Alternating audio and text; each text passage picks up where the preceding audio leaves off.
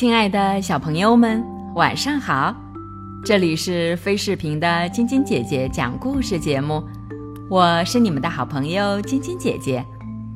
昨天的故事里讲到，派老头和公鸡约西约定好，每一个小时打鸣一次，每次打鸣五分钟。那一天里，每当整点钟一到，公鸡就扯着嗓子连续打鸣五分钟。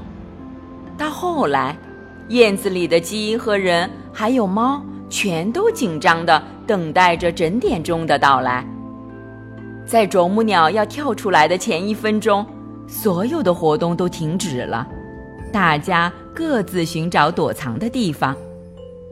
到了下午五点钟，连约西自己也感到疲惫了。六点的钟声敲响了。可公鸡的声音已经变得沙哑，它吃力地叫了一分钟，最后终于发不出声音了。公鸡沮丧地垂下了头，慢慢朝鸡窝走去。它连召集母鸡们的力气都没有了。派老头从衣柜里走出来，小猫菲菲也从阁楼上下来。你说它今天叫完了吗？小猫问：“叫完了吧？这样叫肯定很累吧？我得再跟他谈谈。”派老头说。可是第二天情况并没有好转。尽管派老头请求公鸡约西尽可能的把打鸣的时间缩短些，可整点钟一到，著名的公鸡约西还是扯开嗓子。发出一声接一声，响彻整个院子的鸡鸣。小猫打心眼里已经烦透了公鸡约西，它觉得自从公鸡来了之后，这院子里所有的事全都是围绕着它。一会儿是公鸡叫得太疯狂了，一会儿又担心公鸡生病了。小猫决定亲自出马，去和公鸡谈谈。菲菲来到鸡窝，拿出一张纸，煞有介事地宣布道：“听着，我现在宣布派老头的命令。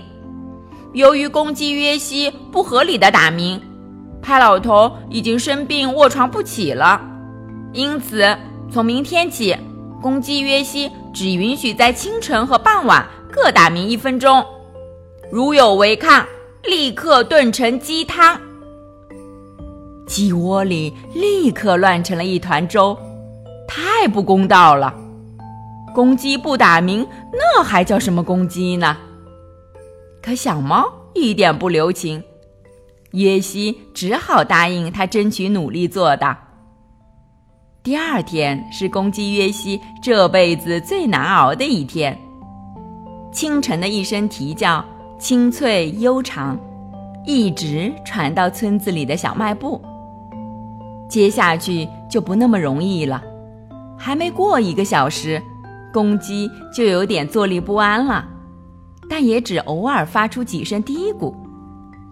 一整天，它谁也不理，也无心参加母鸡们的游戏。派老头当然不明白到底发生了什么。小猫菲菲的计谋得逞了，他为此得意了一上午。不过到了下午，看着约西无精打采的样子，连菲菲也开始可怜他，开始为自己撒谎骗了公鸡感到不好意思，可是又不知道该怎么样开口。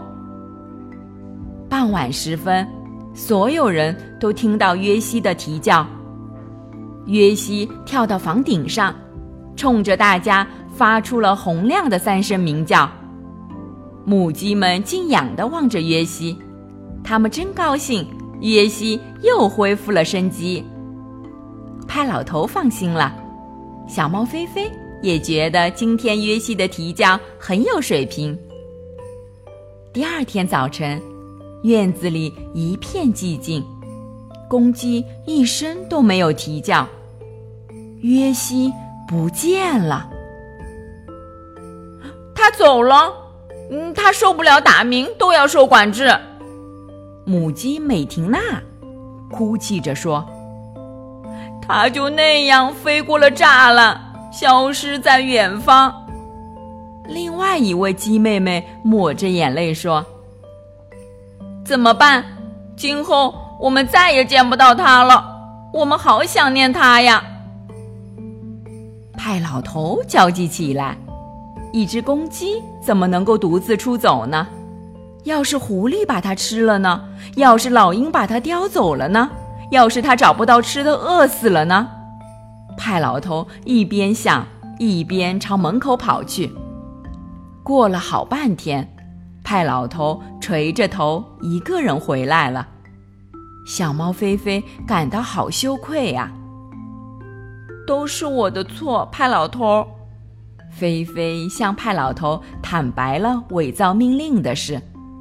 派老头很严肃地望着他，这样做可太不友善了。菲菲，你要好好反省啊！我可没想到他会出走啊！菲菲从来没有感到这样羞愧过。她小心翼翼地问派老头：“或许约西还会回来吧？”“希望吧，不过我想是不大可能了。”院子里又恢复了以往的寂静。过了几天，母鸡们开始变得高兴起来，也忙碌起来了。我猜是要有小鸡出窝了，派老头说：“对，所有的母鸡都要做妈妈了。”母鸡中的大姐大白兰小姐满意的宣布：“太好了！”派老头很高兴，他转过去对小猫说：“小鸡娇嫩的很，你可要帮忙看好它们呀。”自从约西走后。小猫菲菲的脸终于又亮堂起来了，菲菲肯定会把小鸡照顾好，哪怕是整个晚上不吃不睡，它也会认真的守候在鸡窝旁边。好了，小朋友们，这个故事就给你们讲到这儿了。喜欢晶晶姐姐讲故事节目的朋友们，可以关注微信公众号“飞视频”。收看我们每天为小朋友们精心准备的视频节目，也可以通过喜马拉雅收听晶晶姐姐讲故事电台广播。宝贝们的家长可以将小朋友的生日、姓名和所在城市等信息，通过非视频微信公众号发送给我们，我们会在宝贝生日当天送上我们的生日祝福哦。好了，小朋友们，祝你们做个好梦，晚安。小点点也祝你做个好梦，晚安。